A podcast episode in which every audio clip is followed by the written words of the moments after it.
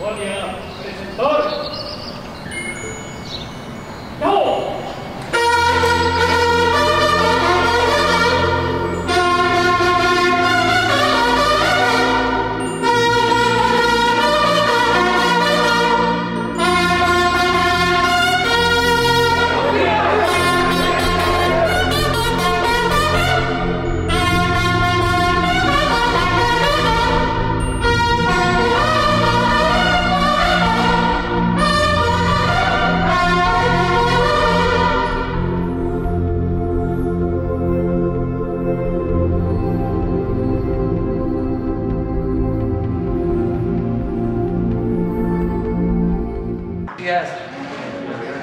vamos a informar como todos los martes. Eh, expresamos eh, nuestro pésame a familiares, amigos, a católicos por el fallecimiento del obispo emérito de Catepec, Onésimo Cepeda. Y vamos a eh, dar a conocer la situación de la pandemia. Como repito, lo hacemos los martes y posteriormente abrimos para las preguntas y las respuestas. Sí quedaron pendientes unos compañeros, compañeras y se va a tomar en cuenta. Son como cinco, ¿no? Cuatro. Y nos va a dar tiempo para este, dar oportunidad a eh, más preguntas. Entonces empezamos ya con el doctor Jorge Arco. Gracias, con permiso, señor presidente. Muy buenos días y buenos días tengan todas y todos ustedes. Eh, seguimos con la presentación de la adquisición de medicamentos adquiridos por el sector salud para la población de nuestro país. Como ustedes saben, la compra consolidada en la primera imagen, se les recuerdo, fue de 1.840 claves, 1.459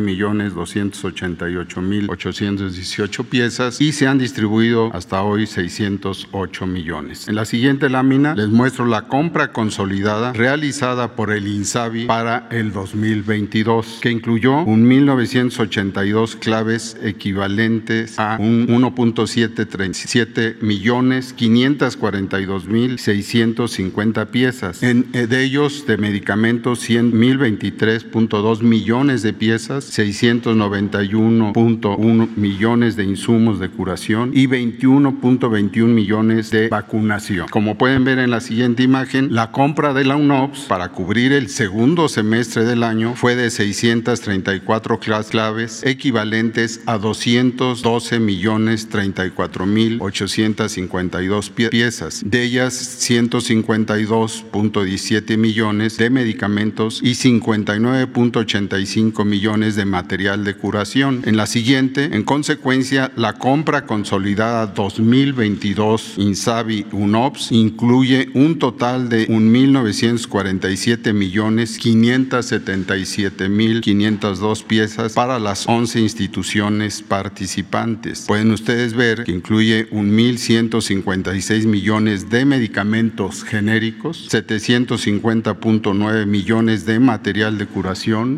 21.2 millones de, de vacunación y 19.02 millones de medicamentos de patente. Quiero señalarles que para cubrir el 100% de las claves solicitadas se abrirá una segunda fase en febrero, en este mes, para concluir la compra de las 56 claves aún pendientes. En la siguiente pueden ustedes apreciar que del 24 al 28 de enero se comenzó con la emisión de órdenes de suministro de las piezas que se recibirán durante febrero y marzo de este año, producto de la compra consolidada Insabi, adicionales a la garantía de abasto derivado de la compra 2021. Recibiremos entonces en febrero y marzo eh, de este año por la compra consolidada 2022 137 millones 205 mil 590 97 piezas. En la siguiente, en cuanto a la distribución, en los últimos 15 días se han entregado 14 millones 977 mil 272 piezas de medicamentos y material de curación, con un inventario actual en tránsito de 10 millones 842 mil 76 piezas. En la siguiente, con la participación y acompañamiento de la Sedena, en la semana del 23 al 29 de enero se distribuyeron 2 millones millones 64 mil 386 piezas de equipo de protección personal en 18 entidades. Y en la siguiente, en relación a la última milla,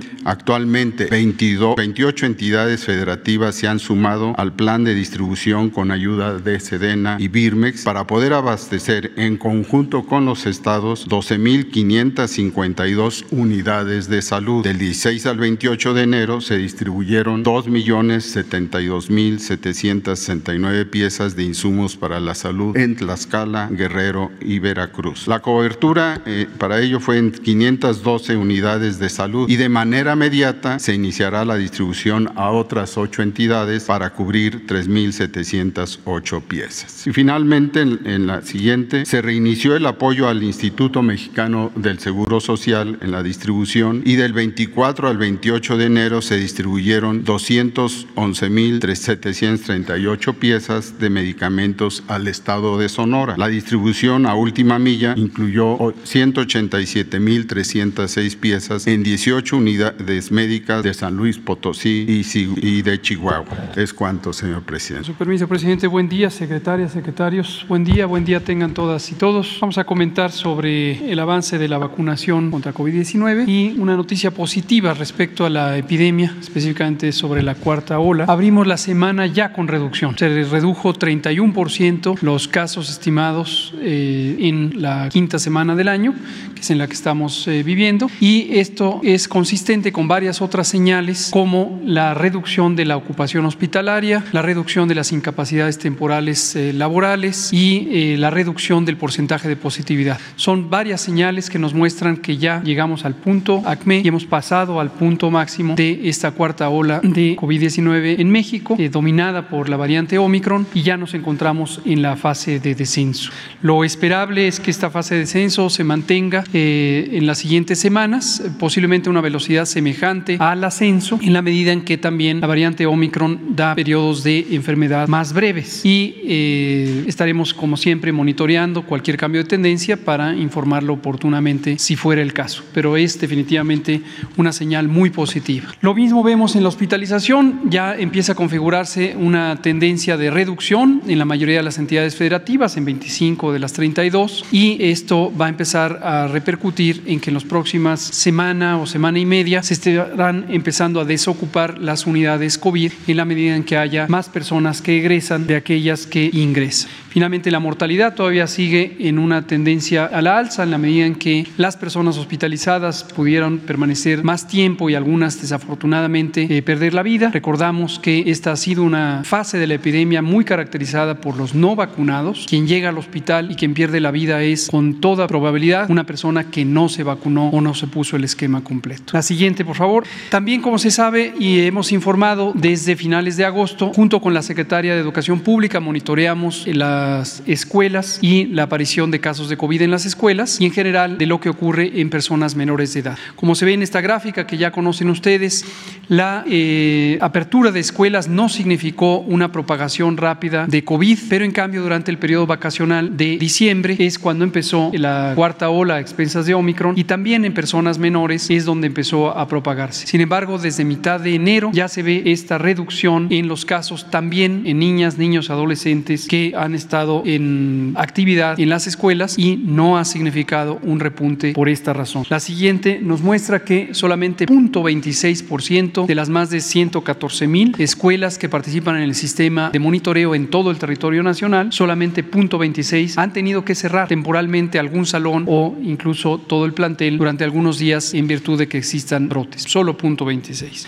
Las siguientes eh, imágenes nos eh, llevan por el avance de la vacunación contra COVID. Ayer se pusieron 311 mil dosis. Llevamos en forma acumulativa 166 millones 102 mil 210 dosis utilizadas en 83.6 millones de personas. Solo resta 6% de completar su esquema. 94% ya tienen el esquema completo de una cobertura general de 89% en donde ya tenemos en todas las entidades federativas 70 70% y más. Las tres que quedaban un poco rezagadas, Chiapas, Oaxaca y eh, Guerrero, ya alcanzaron 70%. El resto están muy por arriba. La Ciudad de México, como ha sido desde el inicio, la que tiene la cobertura más amplia y más temprana. veamos cómo va avanzando el refuerzo en la siguiente imagen. 105% del personal de salud ha sido ya vacunado. ¿Por qué 105 y más de 100? Porque algunos de los colegas del personal de salud se vacunaron por grupo de edad y no por ser personal de salud, de modo que los tenemos registrados eh, en grupo de edad, pero no en personal de salud. Y sin embargo, fueron por su refuerzo en la convocatoria de personal de salud. No hay ningún problema. El chiste es que todo mundo se vacune independientemente de cuál es la característica que le lleva a vacunarse. Lo mismo ocurre para el personal educativo, como comentará la maestra Delfina, que lleva un progreso muy importante de la cobertura. En personas adultas mayores, 63%. En personas de 40 a 59 años de edad, las dos décadas juntas, 19%. Y en la siguiente vemos que niñas, niños, adolescentes de 14 a 17 años, la mayoría eh, saludables, tienen 49% de vacunación. Esto es todo. Gracias.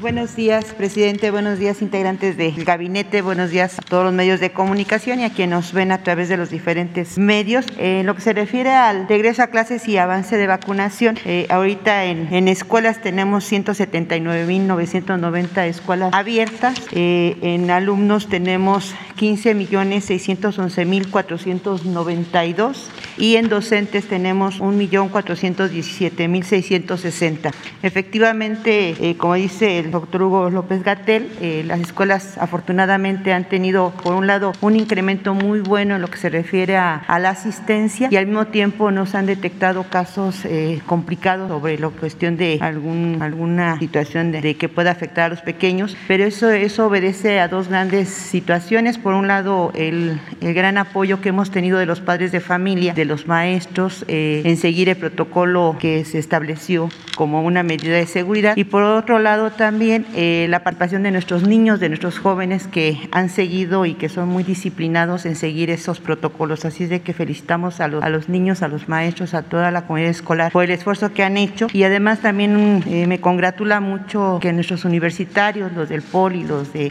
la UNAM también ya se suman a este esfuerzo tecnológico también y eso hace que se eleve este número de asistencia. Como podemos ver, aquí jóvenes del Poli ya están haciendo sus actividades de prácticas que son muy importantes, eh, si bien las clases en línea, las clases que se dieron a través de diferentes medios son importantes, no hay como la presencial donde pueden ya participar con prácticas que son importantes para el desarrollo de su, de su carrera. Y al mismo tiempo tenemos eh, de los jovencitos la siguiente lámina, es de avance de vacunación al, al personal educativo. Efectivamente, también tenemos un gran avance en ese proceso. Las dosis distribuidas, recordemos que fueron dos tipos de, de, vacunas, de vacunas, que es Moderna y AstraZeneca, dando un total de 1.869.419. Centros de vacunación fueron 430 y los estados eh, ya concluidos son los 32. Si hacemos la invitación que si algún maestro por alguna causa no se, no se vacunó en tiempo y forma, Todavía existen en los estados eh, algunos núcleos que nos están ofreciendo la vacuna. Yo los invito, agradezco mucho al sector salud, a los correcaminos, a Bienestar, a nuestros servidores de la Nación, aquí a Sedena y a todas las instancias de seguridad, porque todavía siguen atendiendo a pesar de que ya se concluyó. No queremos que ningún maestro, que ningún eh, administrador, algún personal manual se quede sin vacuna. Recordemos que esta vacuna es para todo el personal educativo, no solamente maestros, administrativos y manuales Nacional.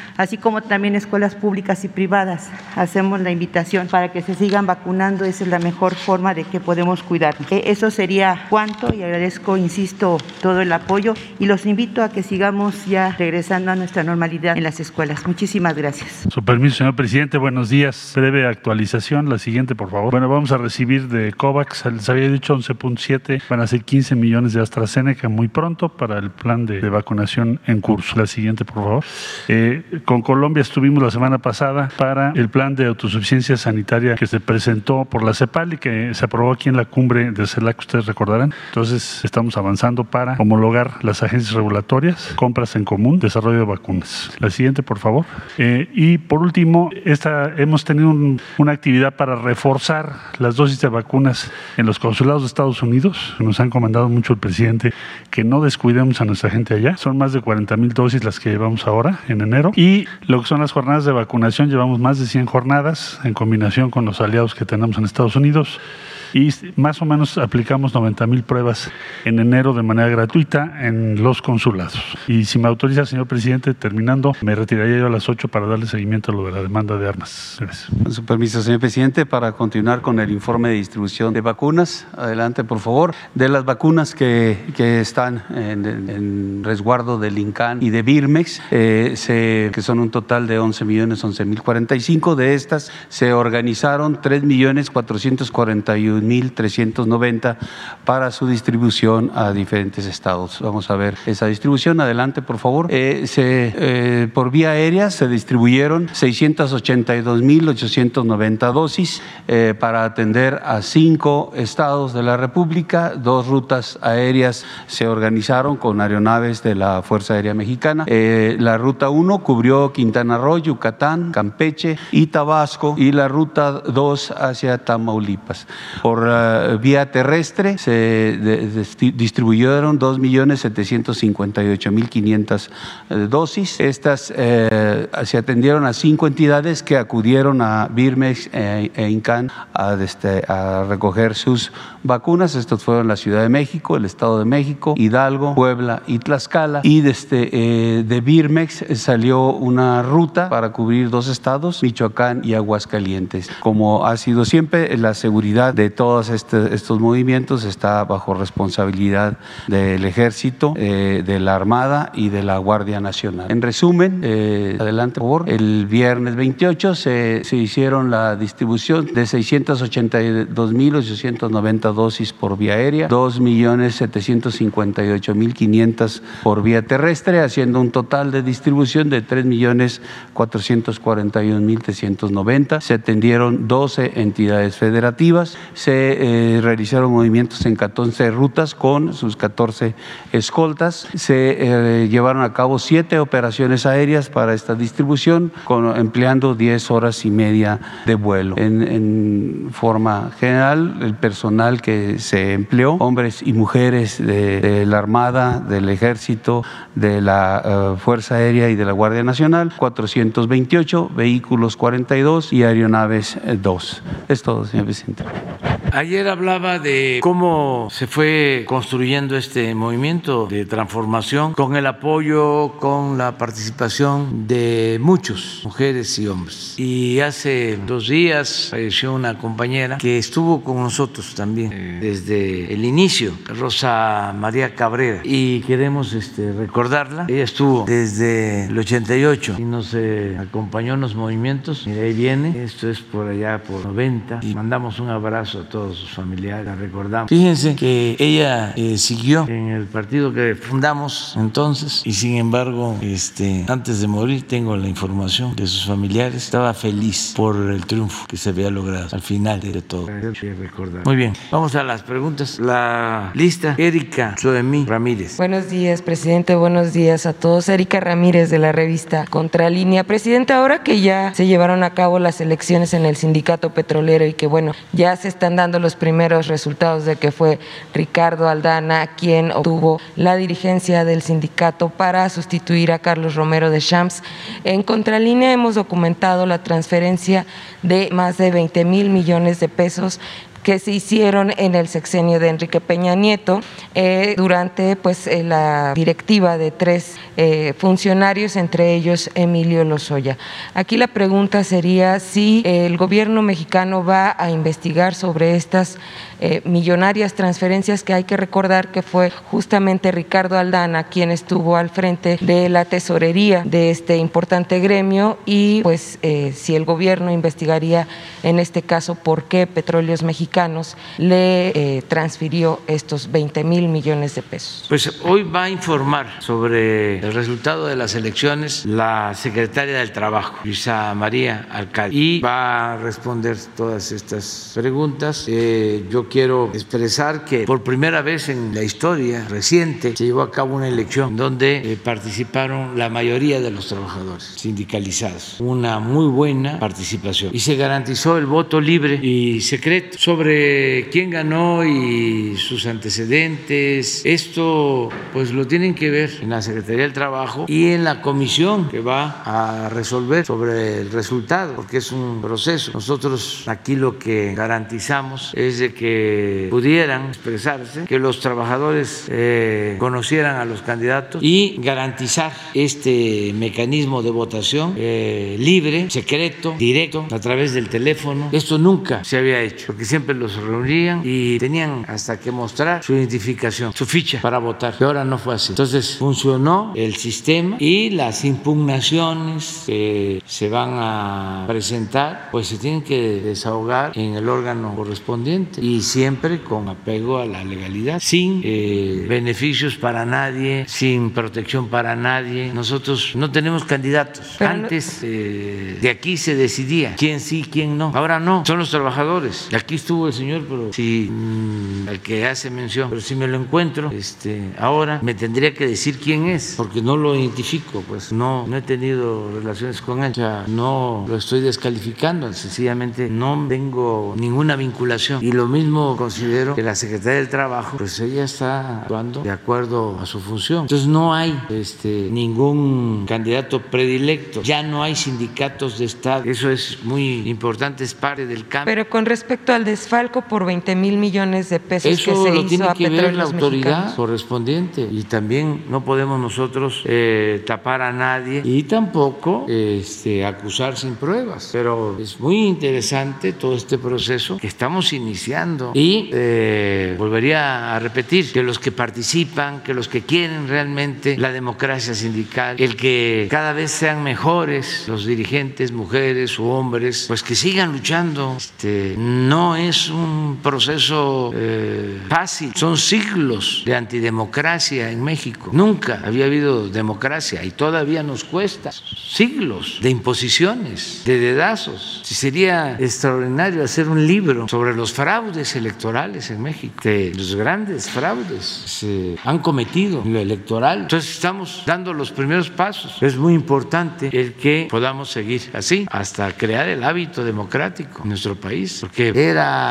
este, de pena, era vergonzoso lo que pasaba en materia electoral, cómo salía un candidato y ya era por anticipado el que triunfaba. Acuérdense del destape, ni siquiera importaba la elección, nadie sabía cuándo iba a ser la elección, lo que importaba era el destape. Cuando iba el finado Fidel Velázquez, cualquier otro dirigente a la oficina del secretario que iba a ser el próximo candidato a la presidencia, ese era el momento cumbre. La elección, eso era un asunto secundario, era para llenar el expediente, por poner un ejemplo. Y luego, pues los fraudes hasta hace muy poco, de cómo se robaban la elección, cómo aparecían más votos que ciudadanos, cómo votaban los finados, todo lo que padecimos. Y en los sindicatos lo mismo. Entonces sigue siendo una asignatura pendiente y tenemos que seguir hacia adelante buscando que haya una auténtica democracia. Y es un asunto de todos, pero por algo se empieza. En un segundo tema, presidente, bueno, eh, y hablando de funcionarios que han permanecido enquistados en esta administración, tenemos en contralínea, eh, pues, conocimiento de que en los centros de la Secretaría de Comunicaciones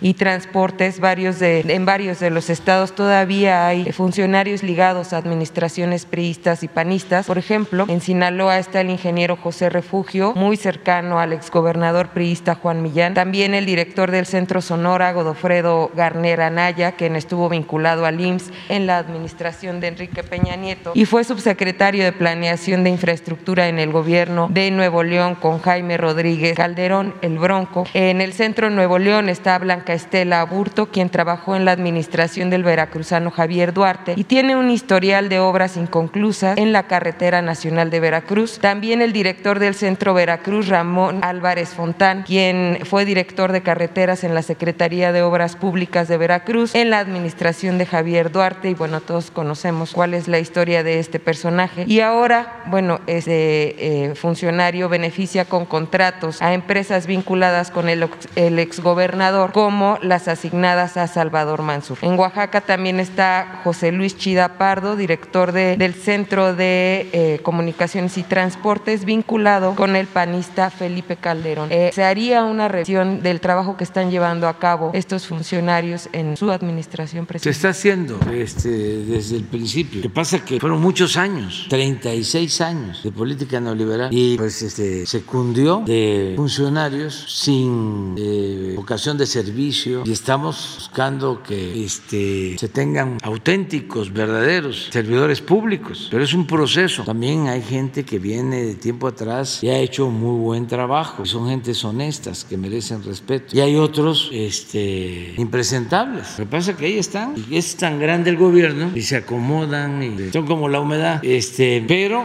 ya saben, todos los secretarios, de que no se acepta la corrupción y el influyentismo, nada de esos, nada de eso, ninguna de esas lacras de la política, ni amiguismo, ni nepotismo, ni corrupción, nada. Y vamos a seguir este, limpiando de arriba para abajo. Sobre todo como dejaron el sector carretero, él mismo ha Sí, denunciado. pero no es solo el sector carretero, les diría todo el gobierno, 36 años. Siempre pongo el ejemplo del porfiriato, fueron 34. Y ni la revolución, que fue profunda, pudo acabar con prácticas que se crearon, que se originaron en el porfiriato. Todo esto del tapado, de la simulación, de la antidemocracia, del desamano, del dominio absoluto del Ejecutivo, el predominio de un poder sobre los otros, el que el poder de los poderes fue por mucho tiempo el Ejecutivo y los otros poderes eran apéndices. Todo eso viene del porfiriato, el partido único. Ya no era don Porfirio, él era el que hacía las listas, él imponía, él tenía sus hombres fuertes. Se morían los legisladores en sus curules. Este, hay una crónica de Reyes,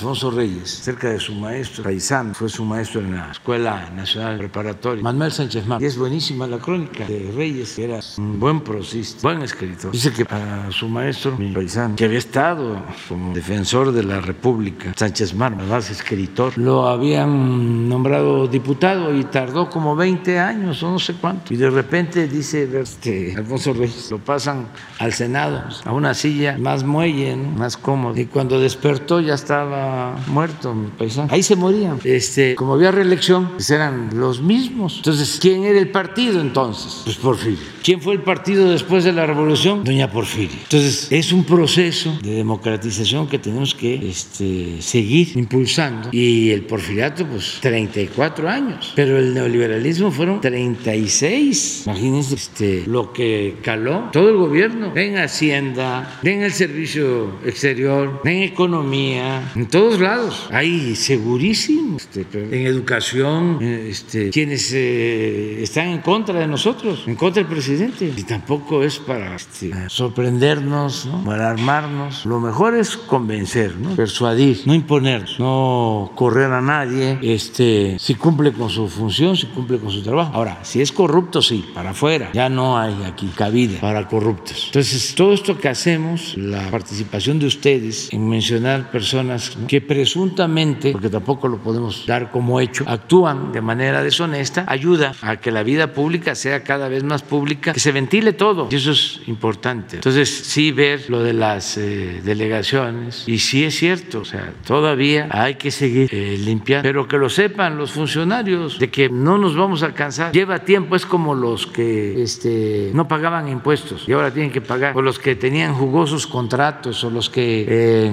hacían negocios al amparo del gobierno y se están frotando las manos porque si ya va pasando el tiempo, ya se va a acabar este sexenio. Pues que este, piensen que todavía falta mucho y nosotros no vamos a dejar de limpiar el gobierno de corrupción. Faltan más de dos años y medio y no son ocho horas, son 16 horas. O sea que en términos reales nos faltan como cuatro años.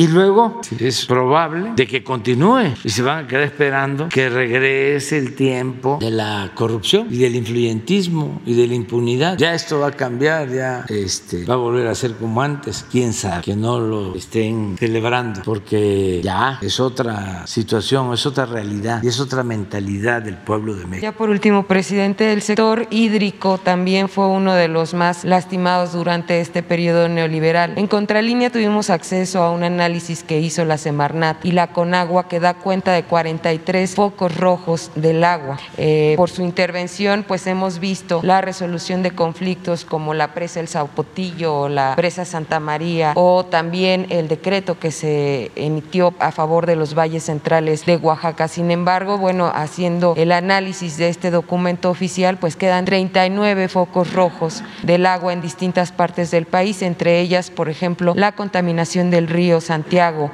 en Jalisco y este bueno, la extracción de agua superficial en Chihuahua por grupos menonitas y mormones que hay en la entidad. Eh, en fin, son 39 eh, ya focalizados, 15 de ellos de alta prioridad. Y todo esto también se dio en el marco de una ley de aguas nacionales que fue promulgada por Carlos Salinas de Gortari, que benefició a grandes empresarios y que benefició bueno, a quienes están eh, acaparando el agua en el país. Actualmente eh, esta ley de aguas nacionales ya tiene 10 años en que debía de haber sido eh, reformulada, propuesta una nueva ley general de aguas y durante la legislatura pasada pues se consensó una ley que estaba respaldada por incluso organizaciones de la sociedad civil y que tenía como objetivo fundamental procurar el acceso y el derecho humano al agua de todos los ciudadanos. Esta ley no ha sido, eh, pues sigue en desacato y actualmente solamente eh, se pretende modificar un artículo que es el artículo cuarto que eh, habla del derecho humano al agua. Sin embargo, pues esto no quita todo lo que tiene que ver con las grandes concesiones de agua que tienen los acaparadores. Eh, ¿Usted podría enviar una iniciativa alterna o hacer algo para que la ley general de aguas que tiene que ser modificada sea en verdad en beneficio de la gente? Sí, no lo descartamos, pero la agenda legislativa eh, este año incluye tres propuestas básicas. La reforma eléctrica, que tiene que ver también con lo del litio, que nos importa mucho. Lo de la Guardia Nacional, porque no queremos que eh, esta institución que se está construyendo muy bien, que está eh, siendo respaldada por el pueblo y que tiene como propósito proteger a la gente, no queremos que se corrompa y pensamos que lo mejor es dejarla eh, adherida como parte de las Fuerzas Armadas. Nos importa mucho eso, esa iniciativa, porque si no, terminaría la Guardia Nacional como la Policía Federal, de donde salieron todos que están ahora en la cárcel o en, este, eh, en otros países eh, protegiéndose, que todos casi pasaron por esta Guardia Federal, esta este, Policía Federal. Entonces, no queremos eso. Y la tercera es lo electoral, que ya también es indispensable por todo lo que hemos estado constatando. Necesitamos tener una muy buena este, ley electoral, autoridades electorales eh, imparciales, gente íntegra, honesta, con principios, verdaderos demócratas. Entonces, son las tres y después vemos. Lo del agua es importantísimo, nosotros hemos avanzado, pero falta. Lo del agua eh, tiene como todo que ver con el influyentismo y la corrupción. Imagínense nada más así, en lo general, pensando con juicio práctico, cómo otorgar concesiones de explotación de agua en la zona desértica del país. Además, otorgar concesiones para este, extraer agua y producir cerveza y exportar la cerveza a Estados Unidos o a Canadá. Bueno, hasta en el caso de la leche, que se justifica más, cerveza. O papeleras como Kimberly Clark. O sí, o las papeleras. ¿Por qué no este, en estas regiones donde no hay agua? Se ha llegado al extremo de lo que sucede en la laguna, que la gente tiene que este, exponerse porque el agua que se extrae del subsuelo eh, trae arsénico y hay plantas para tratar arsénico. ¿Por qué llegar a ese extremo? ¿Por qué la sobreexplotación de los mantos acuíferos? Entonces, ¿cómo se permitió todo eso? ¿Por qué no se protegió a la gente primero el consumo doméstico, la salud por encima de todo. Y se dan los permisos en donde hay agua suficiente. Ahí está el Usumacinta, está el Grijalva, está el Papaloapa. Son los ríos más grandes de México. Ahí padecemos en el sureste de inundaciones. Entonces es cuestión de, ordenar. El neoliberalismo eh, no eh, toma en cuenta eso, es eh, dejar hacer, dejar pasar, no le importa al neoliberalismo el bienestar del pueblo, la salud del pueblo, no, es crecimiento, dinero, lo material. Y quisieran pues que el Estado no promoviera el desarrollo, que no existiera planeación, que se diluyera el Estado, que eh, todo lo decidiera el mercado. Aquí en la Ciudad de México, yo recuerdo cuando me tocó ser jefe de gobierno, nos encontramos una situación especial porque cuatro delegaciones, ahora se llaman alcaldías, las del centro, estaban despobladas. La Cuauhtémoc, aquí donde estamos, llegó a tener en 1970 un millón de habitantes y en el 2000 ya solo tenía 400 mil. Y aquí habían quedado las escuelas y los centros de salud y desde luego el metro, todo, toda la infraestructura. ¿Por qué se despobló? Bueno, porque empezaron a eh, promoverse unidades habitacionales en las delegaciones no pobladas y luego también por el terremoto y se fue despoblando el centro completamente. Ahora es, es distinto, pero cuando llegamos. Y así estaba Escaposcalco, y así estaba Miguel Hidalgo, y así estaba la Benito Juárez. Entonces, en cambio, Iztapalapa, que en 1970 tenía 500 mil, pasó a cerca de 2 millones de habitantes. Tlalpan tenía en 1970 120 mil y en el 2000 ya tenía 600 mil. Entonces, ¿qué hicimos? Se decidió un bando para que ya no se permitiera la construcción de unidades habitacionales en zonas sobrepobladas donde no había servicios, no había agua. Esto es Iztapalapa, Iztacalco, Álvaro Obregón, Gustavo Madero, este, Tlalpan. Y se dio facilidades para que se repoblaran estas delegaciones. Y se logró, porque ahora ya hay mucho más gente. Bueno, hasta se pasaron. En el caso de Benito Juárez, empezaron a construir a diestra y siniestra unidades habitacionales y, este, y ya tienen población de más, igual eh, Miguel Hidalgo, pero en su momento ayudó, pero eso es parte de la planeación, para eso es la autoridad, no es, a ver, construye donde quieras. Y quién lleva los servicios, porque la empresa inmobiliaria compra barato por hectárea donde no hay servicio, vende a metro cuadrado, pero ¿quién tiene que hacer eh, eh, el acceso, las avenidas, introducir drenaje, agua? Pues es el Estado. Siempre el negocio inmobiliario ha sido en la Ciudad de México y en muchas partes un negocio jugosísimo, hasta después de la revolución. De eso trata en buena medida la novela de Carlos Fuentes la región más transparente, de un revolucionario que este, llega aquí a la Ciudad de México y tenía información privilegiada de cómo iba a construir el gobierno, las grandes avenidas, y compraba terrenos y obtenía una plusvalía. Y así se hizo inmensamente rico ese revolucionario. Luego se hizo banquero. Creo que el personaje era de apellido Robles. Es muy buena novela, Carlos, pues, la recomiendo. Pero era ese negocio, entre otros, por lo que estás planteando. Muchas gracias, presidente. Por lo del agua. Muy bien. Sigue José Eduardo. Buenos días, señor presidente. Thank you. Eduardo Esquivel Ancona, SDP Noticias. Mi primera pregunta es, ¿qué está haciendo el gobierno de la Cuarta Transformación para frenar el cambio climático? Y si esta estrategia que tiene el gobierno de la Cuarta Transformación es regional, este, se incluye a, Estados Unidos y a Canadá. Esto se lo digo porque este,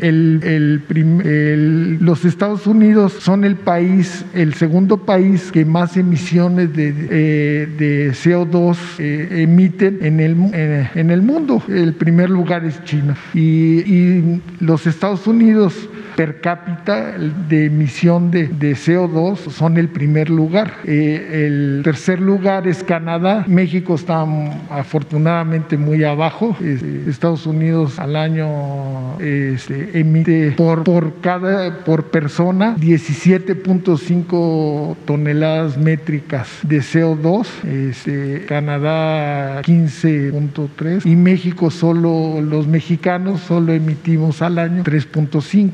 Entonces yo quisiera saber si está, qué, qué tiene, qué está haciendo el gobierno para frenar ese cambio climático y también si, este, si en la estrategia no nomás es, eh, hay que ver, porque es un mito que solo las plantas de la Comisión Federal de Electricidad son las que contaminan Este, o, las plantas de Pemex. en, esto se lo digo porque en Monterrey se queja mucho la gente de la, de la contaminación de la refinería de Cadereyta, pero se hizo un estudio por, en el 2020 de parte de la Semarna y este, pues hay ocho eh, centrales eléctricas, tres de Iberdrola, que contaminan más que, que, la... Hay una, hay una en específico que está al lado de Escobedo, en, Nuevo León, que contamina 145 veces más que la refinería de, de Cadereyta. Entonces, e, esa sería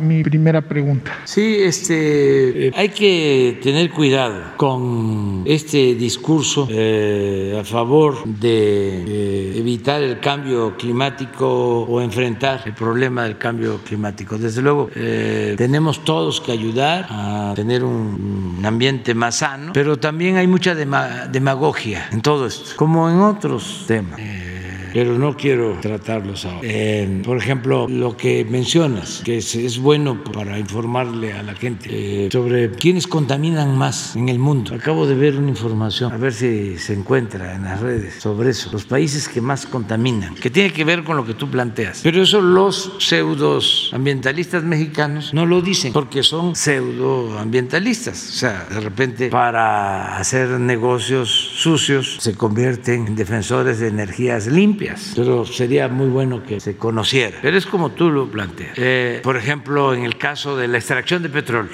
de estos recursos que se deben de cuidar, se deben de conservar, porque son recursos eh, no renovables. Bueno, es cosa de ver cómo se extraen, quiénes se extraen más, qué países. O sea, un doble discurso, ¿no? Cumbres para la defensa del medio ambiente, para evitar el cambio climático, pero por el otro lado, autorización para extraer más crudo. ¿Qué estamos haciendo nosotros? Bueno, tenemos un límite para extraer petróleo crudo, dos millones de barriles al día, y no vamos a pasar de ese límite. Y hay uno que vi que, es, es una, ¿eh? una lista. Entonces, en México se llegó a extraer 3 millones 400 mil barriles diarios durante el gobierno de Fox. 3 millones 400 mil barriles diarios. Y si se hace la investigación de cómo tuvieron esa cantidad, fue todo un desastre ecológico lo que provocaron, porque inyectaron nitrógeno a los campos, a los pozos petroleros para sacar todo el crudo y se contaminaron los pozos y tuvieron que quemar gas como nunca, gas a la atmósfera. ¿Quiénes idearon eso? ¿Qué intereses estaban detrás? Ese es un buen campo de investigación, pero no lo toca. Son temas de dados para los investigadores científicos, intelectuales, escritores, eso ya se olvidó. Pero así está. Entonces, nosotros, nuestra política es no más de dos millones de barriles. Estamos modernizando que no se habían hecho, eh, no se habían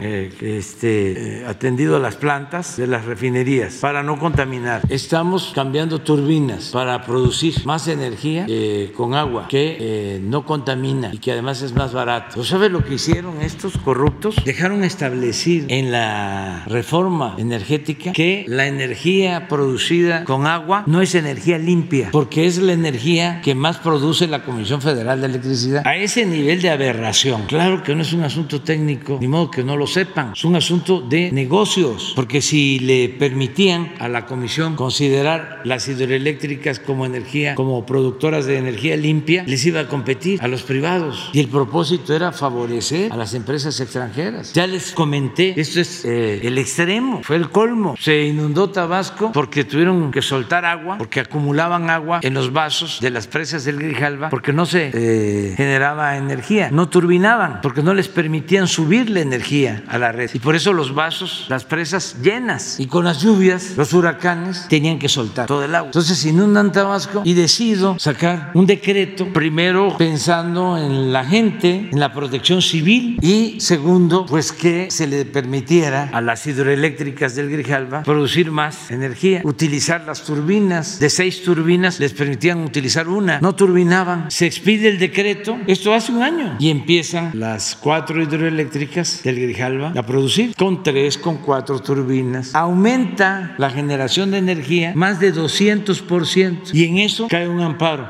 de una empresa italiana, así como Iberdrola. Y desde el juez se para y se vuelven a llenar los vasos con el riesgo de inundación. Les importa la gente, les importa el bienestar del pueblo, a estos jueces del Poder Judicial, les importa la defensa de la hacienda pública. No, son jueces al servicio del dinero. Es como ahora los legisladores. Va a estar muy este, buena la polémica y sobre todo el que podamos eh, saber los mexicanos cómo van a votar los diputados la reforma eléctrica. Si van a votar a favor de la Comisión Federal de Electricidad, del servicio público, o van a votar a favor de Iberdrola y de las empresas particulares. De ahí sí no hay para dónde hacerse. Por más que Oxo este, diga que paga eh, muy poco, eh, digo mucho por, por la luz o que paga igual que los consumidores domésticos y que lo apoye Krause, por más que digan, son momentos de definición y va a haber tiempo para aclarar. Ya se ha venido aclarando cómo los Oxos pagan menos que los consumidores domésticos y que las tiendas se abarroten. Entonces, eh, ¿qué estamos haciendo? Pues cambiando turbinas, evitando la contaminación, no extrayendo petróleo más allá de lo que necesitamos para el consumo interno, eh, impulsando la energía solar, ahora con la planta que vamos a construir en Peñasco, Sonora. ¿Qué otra cosa? Pues que ya no hay permisos para eh, producción minera, este, se acabaron las concesiones. ¿Qué otra cosa? No se permite el fracking. ¿Qué otra cosa? No se permite el maíz transgénico. ¿Qué otra cosa? Pues estamos creando zonas de reserva, áreas naturales de reserva, parques, defendiendo la flora, la fauna. Ayer hablaba yo de cómo entregaron el permiso allí en Calica, Playa del Carmen, en el Paraíso, 400 hectáreas para extraer material, un banco de material. Y decía yo que se había entregado el permiso a finales del gobierno de Cedillo. Me están informando, lo voy a constatar, de que era Julia Carabias, la secretaria del Medio Ambiente. Y es como la gran eh, defensora del medio ambiente. Imagínense entregar un permiso para extraer material de construcción para un banco de materiales de construcción a mil metros de la playa del Caribe, del mar turquesa, de las zonas más bellas del mundo. Siempre el doble discurso, la doble moral. Entonces, eso ya no. Lo que hicieron en Guanajuato, que destruyeron el cerro de San Pedro, que era el símbolo de San Luis Potosí, la minera San Javier canadiense con el apoyo del gobierno de Fox. Acabaron con el cerro, que está en el escudo de San Luis Potosí. Ya eso ya no existe. ¿Cuál es la diferencia? Acabamos de decretar área natural protegida. 110 hectáreas de la Sierra de San Miguelito. Ahí mismo, 110 mil. Entonces, todo eso lo estamos haciendo y lo vamos a seguir haciendo. Es un asunto de convicciones y ya se va entendiendo, por ejemplo, en el caso de la cervecera, no estaban los conservadores gobernando en Baja California, en Mexicali, le entregaron a una cervecera extranjera todo el agua de Mexicali, el agua de uso doméstico. Afortunadamente, cuando los señores dueños de esta cervecera supieron de lo que se trataba, pues se entendieron de que era indebido. Además, se hizo una consulta y la gente dijo, no, nunca se había dado una manifestación tan participativa en Mexicali como la que se llevó a cabo para defender el agua que le querían entregar a la cervecera. Porque Mexicali,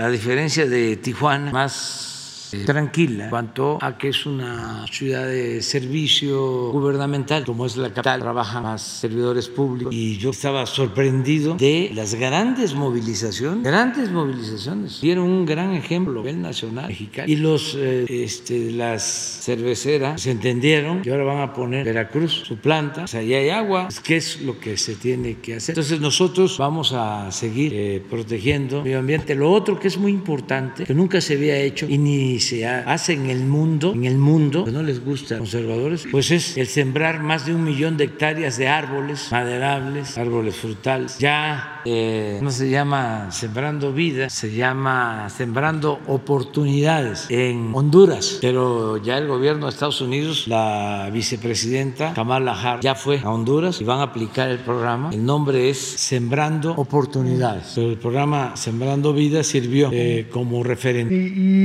y hay una estrategia en esto del cambio para con, con Estados Unidos y con Canadá, una estrategia regional o no se ha hablado de eso? No, no hemos tratado el tema, este, pero sí hay eh, buena eh, relación, tanto con el gobierno de Canadá como con el gobierno de, de Estados Unidos. Eh, los eh, opositores nuestros aquí este, han eh, pensado que si van a Estados Unidos a acusarnos de lo de la reforma eléctrica, que se va a parar todo y que nos van a, a regañar o nos van a dar órdenes del gobierno de Estados Unidos. Se equivocan porque el gobierno de Estados Unidos ha sido muy respetuoso. El presidente Biden, la vicepresidenta ahora estuvo, la secretaria de Energía, fue muy respetuosa. Y este, decidimos ver caso por caso y tenemos disposición al diálogo, pero este, se les explicó y se les demostró que el problema de fondo es la corrupción y ellos no pueden defender actos de corrupción. ¿Se acuerdan cómo los eh, tecnócratas neoliberales defienden los órganos autónomos? ¿no? Todo este gobierno que crearon para favorecer el saqueo y favorecer a las empresas particulares, sobre todo extranjeras. ¿Cómo crearon en especial el Instituto de la Competencia para evitar la competencia? Crearon hasta eh, salas, juzgados y eh, hay magistrados con ese propósito. Desde luego, la mayoría muy este, tendenciosa, defensora de los intereses particulares. Crearon todo eso para afectar a la Comisión Federal, para afectar a Pemex, para afectar eh, a las empresas públicas. Entonces resulta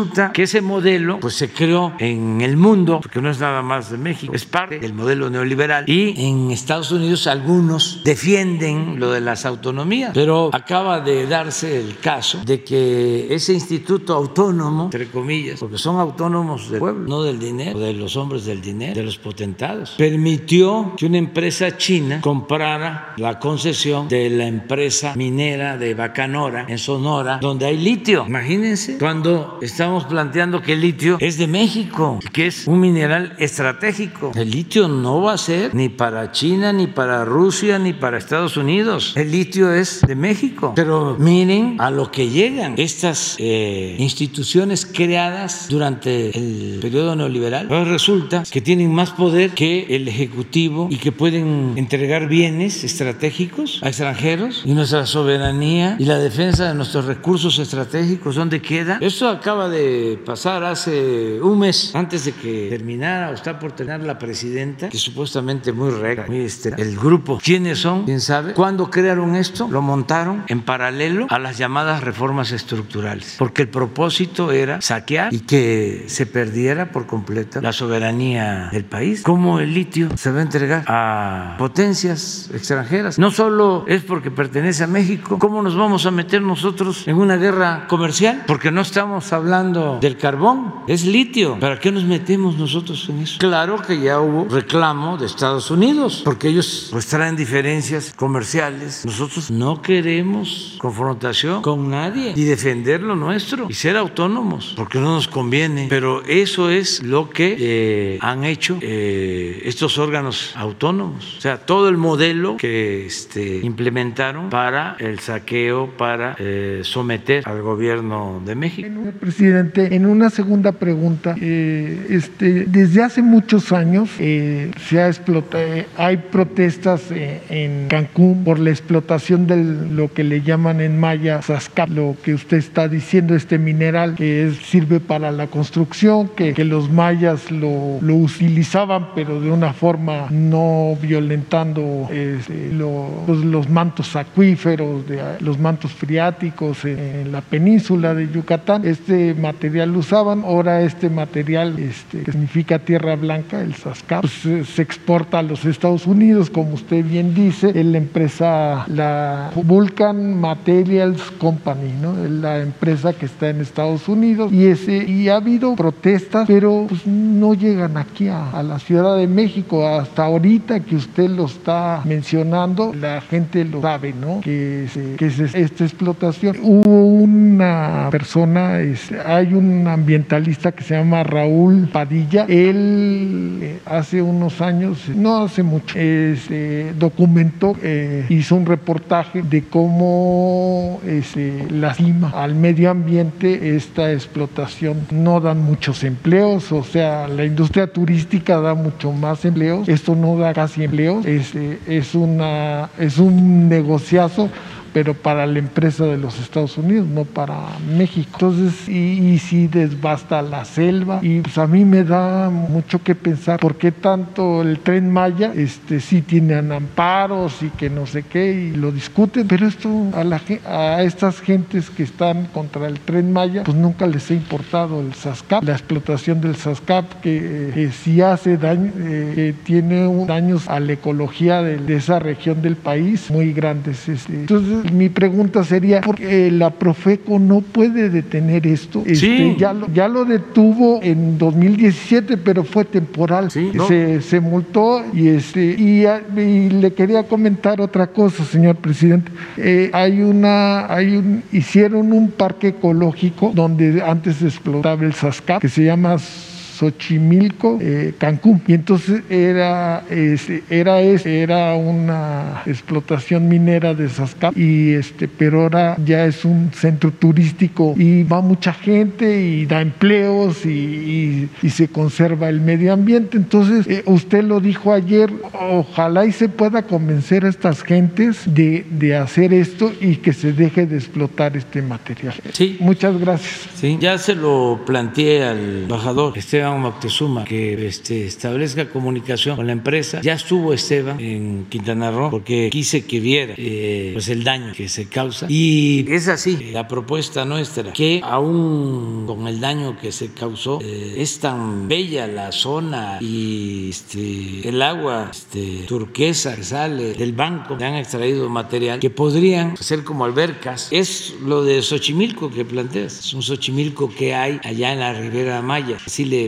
el Xochimilco de la Chinampa, así, de la Ciudad de México, así se llama, y era en efecto, este, eran bancos y los eh, adaptaron y ahora llega muchísima gente ahí. Creo que son los dueños de Xcaret, los mismos de Xochimilco, si ahí le encontraron un eh, propósito. Pues es lo mismo, este, porque ya no se puede tener un banco ahí. Más ya se les acabó el permiso, ya no tienen la superficie, este, lo mismo en el caso del muelle. Tenemos que llegar a un acuerdo. Este, este, y ya se está viendo. Eh, ayer me habló Esteban que decían los señores, porque se saben, fíjese, las cosas que aquí se dicen, ¿eh? que los señores decían que si, ¿por qué lo había yo mencionado? Que lo veían como algo inapropiado si queríamos llegar a un acuerdo, que pensaban que también pudo ser de buena fe. Pues sí, es de buena fe, pero es también ya transparentar todo. Este, si no ayudamos al medio ambiente, todos, pero además demandan al gobierno de México, quieren no sé cuántos millones de dólares, porque este, no respetan ninguna ley ningún contrato. Entonces yo espero que ahora que los dueños se den cuenta de lo que se trata, porque sucede que tienen aquí representantes, despachos, ya sea jurídicos, fiscales, y los de aquí estaban acostumbrados pues a comprar a todo el que se dejaba. Y así resolvían. Autoridades estatales en Quintana Roo o aquí. Y por eso le dije a Esteban no busques al representante. No estoy hablando mal de él. Es que ya por experiencia una vez hablé con el señor de Walmart, uno de los dueños, y me dijo, este, es que en el pago de los impuestos, es que nos dice nuestro representante que estamos fuertes. Le digo, le están mintiendo, no están fuertes. Este, mejor envíe gente de su confianza al SAT para que le informe. Y el señor ya se convenció pues, de que no estaban fuertes, pero que lo estaba este, eh, mal informando era su representante. Entonces, eso es lo mismo. Le dije, Esteban, buscas al presidente del consejo, porque esta empresa es muy fuerte y tiene financiamiento de fondos de inversión. Entonces, este, y eh, ponen la demanda a nivel internacional contra el gobierno de México. Bueno, si vamos a eso, pues vamos al pleito abierto. ¿Y qué es abierto? Que se sepa. 1.500 millones de dólares más intereses. Imagínense, cuando están vencidos los permisos y todo. Además, mínimo, mínimo, mínimo, lo vamos a dar a conocer. Toda la historia. Y no solo en México, en el mundo. Y vamos a, a recurrir a la ONU. Sí, Si no hay este acuerdo. Y no es eh, amenaza ni advertencia, es sencillamente ya se acabó la impunidad. Y yo estoy seguro que los accionistas principales no saben de eh, esta eh, tragedia. Estamos hablando de la destrucción de 500 hectáreas. ¿Por qué no pones de nuevo el plano de Quintana Roo? Ya este, se tiene que conocer más. Pero además, luego cobrarnos, ¿por qué? Material de construcción para Estados Unidos.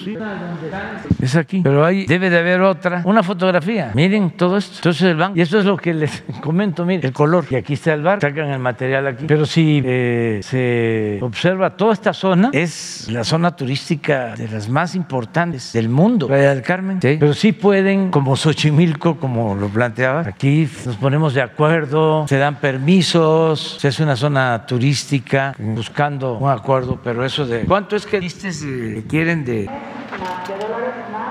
1500, sí, pues eso no.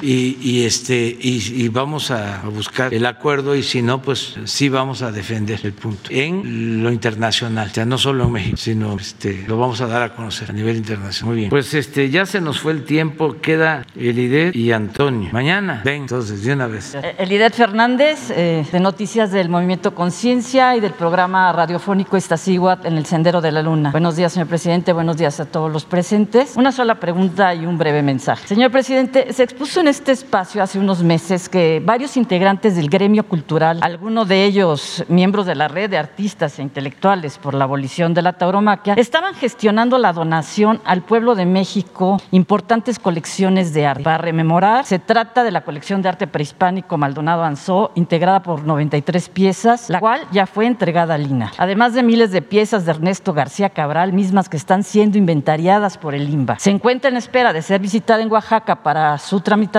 la colección René Bustamante, conformada por 3.000 piezas entre máscaras de danzas mexicanas, textiles, arte africano y de Nueva Guinea. Colección rigurosamente documentada por el antropólogo que ha reunido una vasta selección de obras representativas de arte de pueblos originarios del mundo. Numerosos mexicanos celebramos que tanto usted, señor presidente, como el titular de Relaciones Exteriores, Marcelo Ebrard, ante, la, ante el anuncio de una posible cambio de propietarios de Cite Banamex, se hayan expresado a favor de que su importante patrimonio cultural pase a ser propiedad de la nación para su preservación y para disfrute de los mexicanos. ¿Qué decir de las obras de arte y documentales pertenecientes a la, colección del poeta Carlos Pellicer que han sido donadas al IMBAL? En ese tenor, señor presidente, nos manifestamos también, como lo han hecho la secretaria de Cultura Alejandra Fraustro y la doctora Beatriz Gutiérrez Müller, como muchos otros compatriotas, en contra de las subastas de piezas arqueológicas que pertenecen al patrimonio de México. Hashtag mi patrimonio no se vende. Por otra parte, tenemos noticia de otros coleccionistas que tienen la intención de donar al pueblo de México acervos de gran valor únicos e irrepetibles. La pregunta es, señor presidente, dado que este gobierno ha expresado la voluntad de recuperar el patrimonio histórico de México, ¿se están estableciendo políticas de Estado tendientes a promover y respaldar la donación de colecciones de arte y de otra índole, como es también el caso de destacados archivos, tanto para facilitar la entrega como para asegurar un espacio adecuado, así como un óptimo manejo de los mismos, con el fin de garantizar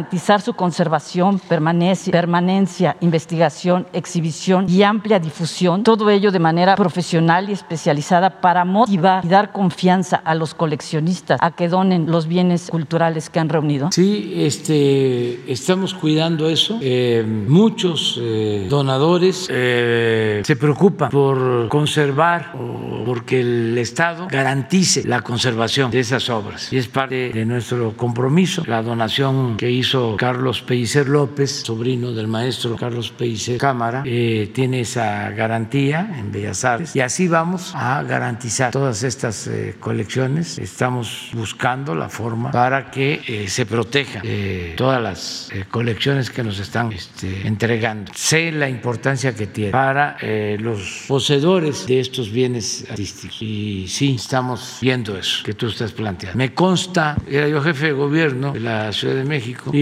siendo mi amigo Carlos Monsiváis, este, le pedí que nos donara su colección sobre arte popular, lo que es ahora Museo del Estanquillo. Y me dijo, sí, pero necesito la garantía de que cuando termine el gobierno se va a seguir este, apoyando el museo. Y se tuvo que crear un comité de centro histórico con empresas que ayudaron para garantizar el mantenimiento del museo. Entonces, los que entregan las piezas, pues sí cuidan eso, quieren que este, se conserve lo que tú estás planteando. Un breve mensaje. Eh, aprovecho el espacio para dar a conocer que la escritora Elena Poniatowska, el poeta Homero Aridgis y el Horacio Franco, así como el resto de integrantes de la red de artistas intelectuales por la abolición de la tauromaquia, felicitan, ahora sin temor a equivocarse, al gobernador de Sinaloa, Rubén Rocha Moya, a las Comisiones Unidas de Puntos Constitucionales y Gobernación, Ecología y Desarrollo Sustentable y de Justicia, así como al Congreso del Estado de Sinaloa, que de manera unánime nuevamente aprobaron el dictamen que reforma la ley de protección a los animales en el Estado y por su pronta publicación en la Gaceta Oficial, rechazando el decreto vetado por el entonces gobernador Quirino Ordaz Coppel al considerar inoperantes los argumentos formulados por este. También extienden un reconocido, un reconocimiento al trabajo con altura de mira por ir construyendo una mejor sociedad por parte de los legisladores Pedro Lobo, Feliciano Castro y Ambrosio Chávez, pero sobre todo a la sociedad civil, al movimiento Conciencia y a los luchadores incansables de la localidad. Sin duda, el firme y trascendente paso que ha dado el gobierno de Sinaloa hacia una cultura de la no violencia, afirman los intelectuales, quedará inscrito en la historia como cuando Benito Juárez y Venustiano Carranza prohibieron las corridas de toros por, por ser contrarios a la cultura y moralidad pública. Es todo, señor presidente. Gracias.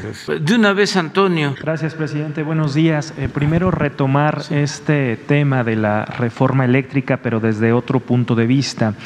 Em, en días recientes terminaron eh, los foros del Parlamento abierto en la Cámara de Diputados sobre, sobre esta reforma.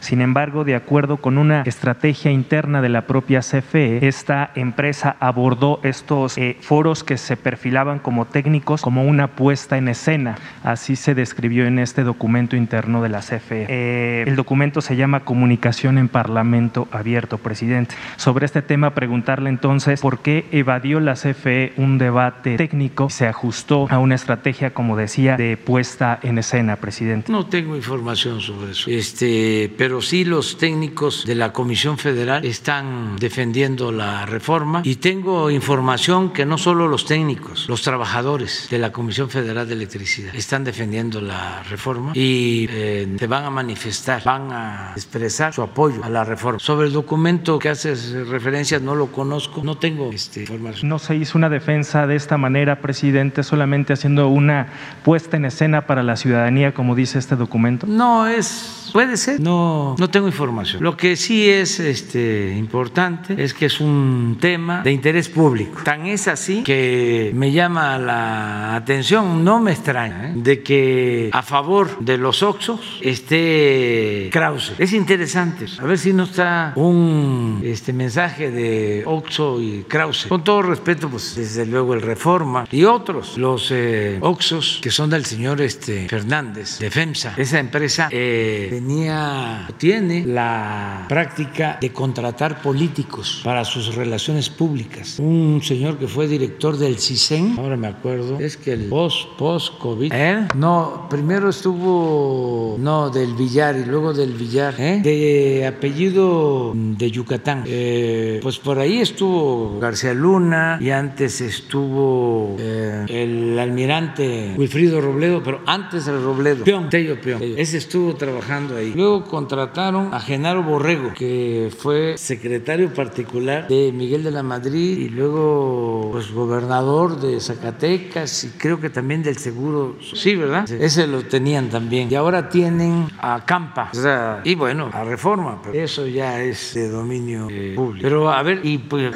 ¿eh? Sí, sí, sí, sí, sí, el del Oxxo. Pero más, en la investigación que tenemos, no está este recibiendo dinero Krause de Oxxo en la lista, en el libro. A ver, porque sí reciben dinero él y o recibían Aguilar Camín hasta el Consejo Coordinador Empresarial. Aquí está mi... Esta es la campaña de, de Ox, ante la campaña presidencial contra los Ox y retuiteó Kraus. Pero eso está bien, que cada quien agarre su, su camino, se posicione, o sea, fuera máscaras. ¿Ya hubo una respuesta por parte de los Oxos a esta invitación o reto que lanzaron la semana pasada de debatir No, públicamente? No tengo este, entendido de que hayan aceptado, pero sería muy bueno. Eso es lo mejor. ¿Ya, ya dijo que sí? ¿Mande? Ah, bueno. A ver, ¿por qué no lo pones? No, es que...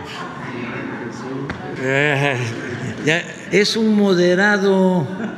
Sí, Y le echan la culpa a él, que ah, ahora vamos a hablar también de otro tema importante, este, sobre la embajada en Panamá. Sí, esa es la lista, sí. No, pues, pero ya no se ve.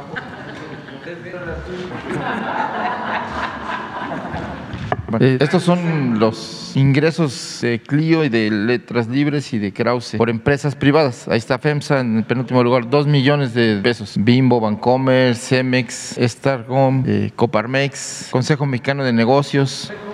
Ya no, ya me dijeron que ya no les daban. Pero bueno, les dieron hasta, hasta... Esos son ingresos que reportó. Sí, es la UNAM y hasta la Secretaría de Cultura. Bueno, pero no es la UNAM, es Universidad Autónoma de México. La UAM, esta es la UAM. Sí.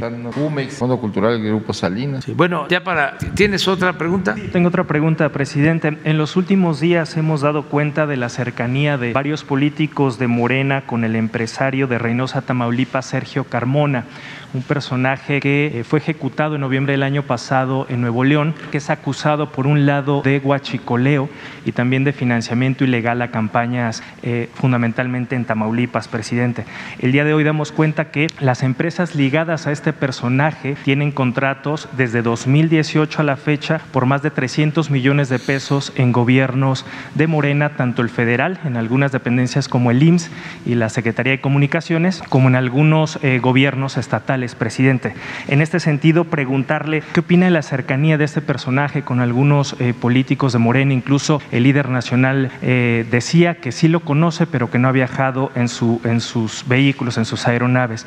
¿Qué tendría que hacerse sobre, sobre estas cercanías y tendría que investigarse a estos personajes, Claro. in- incluido el presidente de, de Morena, presidente? Claro, investigar, que no haya impunidad para nadie, que no haya este, una impunidad. Y el escándalo de lo de mi hijo, de la renta de una casa, todo esto que se difundieron muchísimo. Lo mismo, si tienen pruebas, que las presenten. Nosotros no protegemos a nadie. Yo estoy aquí para cumplir con el mandato popular de desterrar la corrupción y como ya lo mencioné, de todas esas lacras de la política que prevalecían, el amiguismo, el influyentismo, el nepotismo, no permitir nada de eso. Entonces, tratándose de quien se trate, aunque sean mis hijos, pero sí le puedo decir de que no somos iguales. Nosotros tenemos principios, tenemos ideales. A él no le gustó a lo de De Mola, cómo lo definí, me faltó una palabra. Dije que era un periodista golpeador, mercenario, sin principios y sin ideales. Me faltó. Es un periodista golpeador, corrupto, eso fue lo que me faltó. Mercenario, sin principios y sin ideales.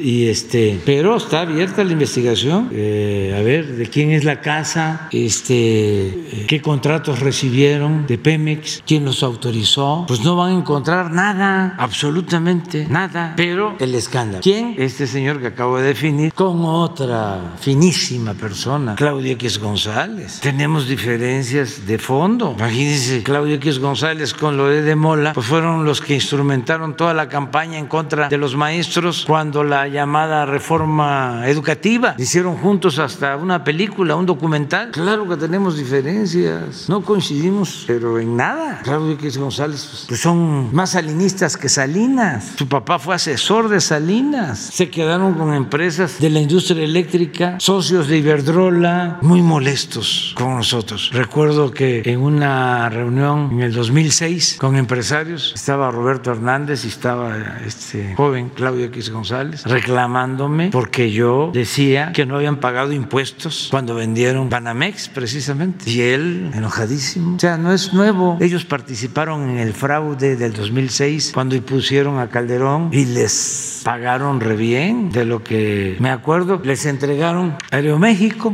después de la elección del 2006. Antes, en el 2000, Fox le había entregado Mexicana a Gastón Azcárraga. Tenemos muchas diferencias y las vamos a seguir teniendo. Y qué bueno, qué bueno, porque ya no hay este, medias tintas. Así como asegura que en el caso de su hijo no encontraría nada, metería las manos también al fuego por estos personajes de Morena ligados a este empresario. No conozco, no conozco esto, pero nada más por eh, información general, lo que viene del periódico de ustedes eh, lo veo eh, siempre con mucho cuidado. Hay incluso denuncias ante la fiscalía, presidente. Pero es que ustedes este, son defensores de la mafia del poder. O sea, ustedes, este, no tú, de los machuchones, estoy hablando, se han callado durante todo el tiempo que se dedicaron a saquear y de repente se convierten en defensores de la transparencia, de la honestidad. Puede ser que haya algún escritor en su periódico profesional, objetivo, pero está difícil. Casi todos son doctrinarios. Es como cuando existía el imparcial, guardadas las proporciones, porque el imparcial en la época de Porfirio Díaz llegó a tirar 130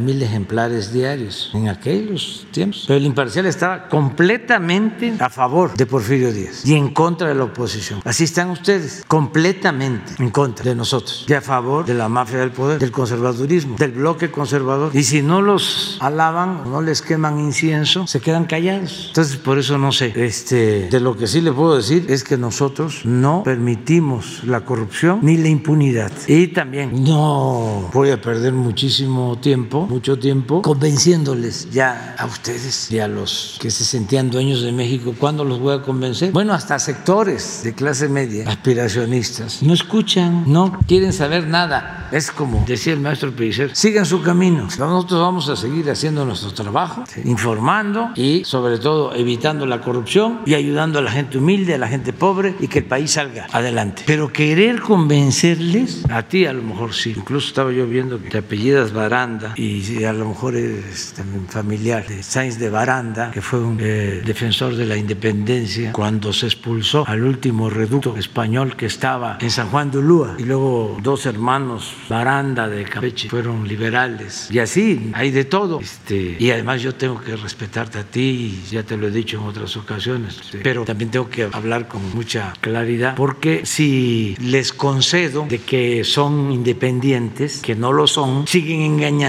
y le hacen mucho daño al movimiento de transformación y al país porque eh, siguen con la simulación. Entonces, claro, respeto, pero claridad también. Presidente, respeto mucho su opinión, por supuesto, solamente dejar en claro que eh, pues expongo un caso que puede involucrar un acto de corrupción por parte de algunos políticos eh, de su partido y que incluso hay contratos, que están ahí las pruebas, por parte incluso de su gobierno vinculados a este empresario que fue ejecutado hace un par de meses. Por eso expongo. Que se aplique la ley, o sea, mire, le voy a comentar algo. Hace como 10 días me planteó el secretario de Gobernación que lo había buscado el fiscal general para decirle que no podía enviar, como lo estaba solicitando el INE, un expediente de mi hermano sobre esto del dinero que recibió este, en un proceso que ni siquiera era campaña pues, y que no lo podía hacer por una cuestión técnica, legal. Y le dije al secretario de Gobernación que con todo respeto le pedía yo al fiscal que enviara el expediente al INE. Así. Entonces, quien resulte responsable que sea castigado. Eh, no fabricar delitos, pero no encubrir a nadie. Cero impunidad, cero corrupción. Si por eso llegamos aquí, no es más de lo mismo. Entonces, adelante y que no se tarden en las investigaciones. También lo digo de manera respetuosa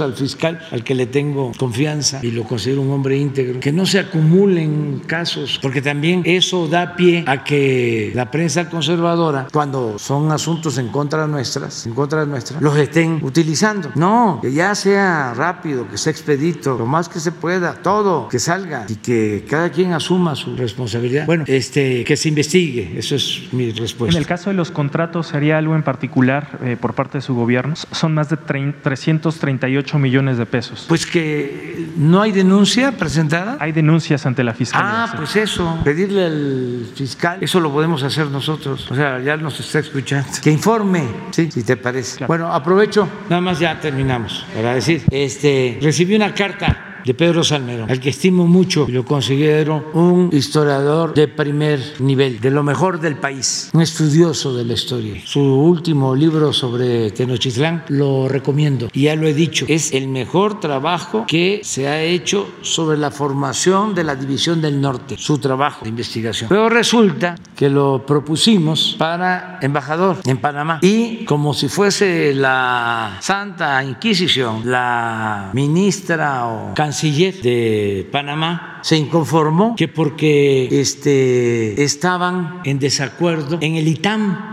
ya les vamos a dar a conocer el documento que envió, que la vez pasada no lo conocía, pero ahora ya lo tengo, y que nos pedía que no enviáramos la solicitud de beneplácito. Lo lamento muchísimo porque es la tierra de Omar Torrijo que le devolvió la soberanía a Panamá, pero Omar Torrijo pensaba de otra forma. Y ahí les recomiendo el libro al que mencioné, que se llama El General, que hizo Graham Greene, ese gran escritor inglés, sobre Omar Torrijo. Y hay una parte en donde habla de eso, de cómo este, se convierten en inquisidores, periodistas y otras personas que le exigen ahí que se defina si es marxista.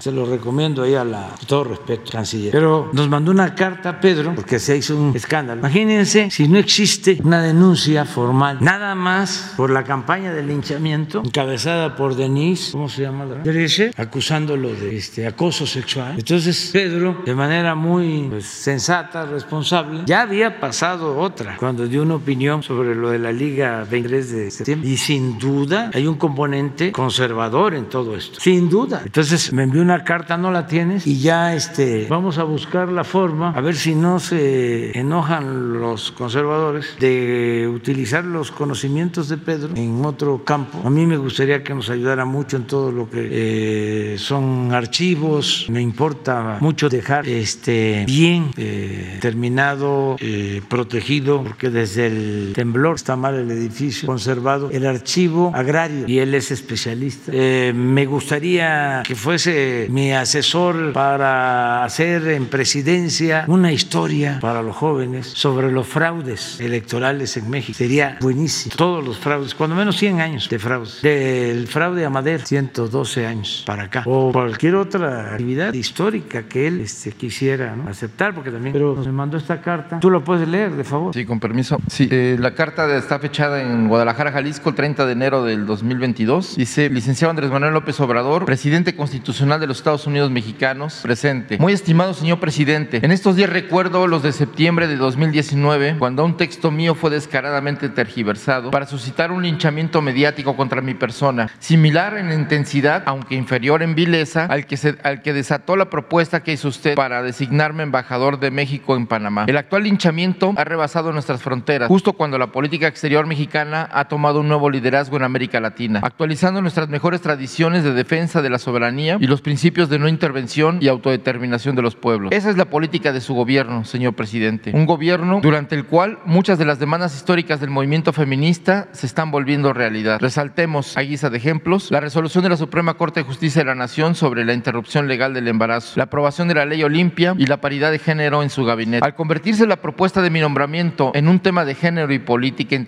he creído pertinente, señor presidente, hacer como en 2019. Si usted cree que lo mejor para México y para el gobierno que usted preside es que yo dé un paso de costado, pongo a su disposición mi declinación al cargo que me ofreció. Agradezco sus palabras y su defensa. Su amistad y su confianza son para mí mucho más importantes que cualquier cargo o empleo. Nunca los busqué. Los acepté fue para los acepté fue para servir a la República y a un gobierno que pese a que está transformando al país y cuenta con el 70% de la aprobación popular o justamente por eso despierta la ira de quienes se beneficiaron de la corrupción, los privilegios ilegales y las injusticias del antiguo régimen. Permítame hacer un paréntesis. Sobre estas dolorosas acusaciones he reflexionado y callado durante meses. Ahora empezaré a escribir sobre los temas relacionados contra mi persona y mi dignidad, tomando en cuenta los aspectos fundamentales que hoy debaten mujeres y hombres, llamando a construir nuevas masculinidades. También escribiré pronto sobre los aspectos jurídicos y políticos de este debate. Quedo, como siempre, a sus órdenes, reafirmándole la seguridad de mi aprecio personal y mi lealtad al proyecto proyecto que usted encabeza con firmeza, inteligencia y sensibilidad sin par. Atentamente, doctor Pedro Salmerón Sanginés, historiador. Bueno, vamos a este, presentar una propuesta, a ver si este, la acepta el gobierno de Panamá. No creo que el presidente de Panamá esté enterado, yo creo que esto tiene que ver más a canciller, pero pues este, ya les informo que este, vamos a proponer eh, como embajadora para Panamá a la senadora suplente Jesusa Rodríguez. Ella va a ser, si lo acepta el gobierno de Panamá, eh, si da su beneplácito, la embajadora de México en Panamá. Bueno, muchas gracias. Adiós, adiós.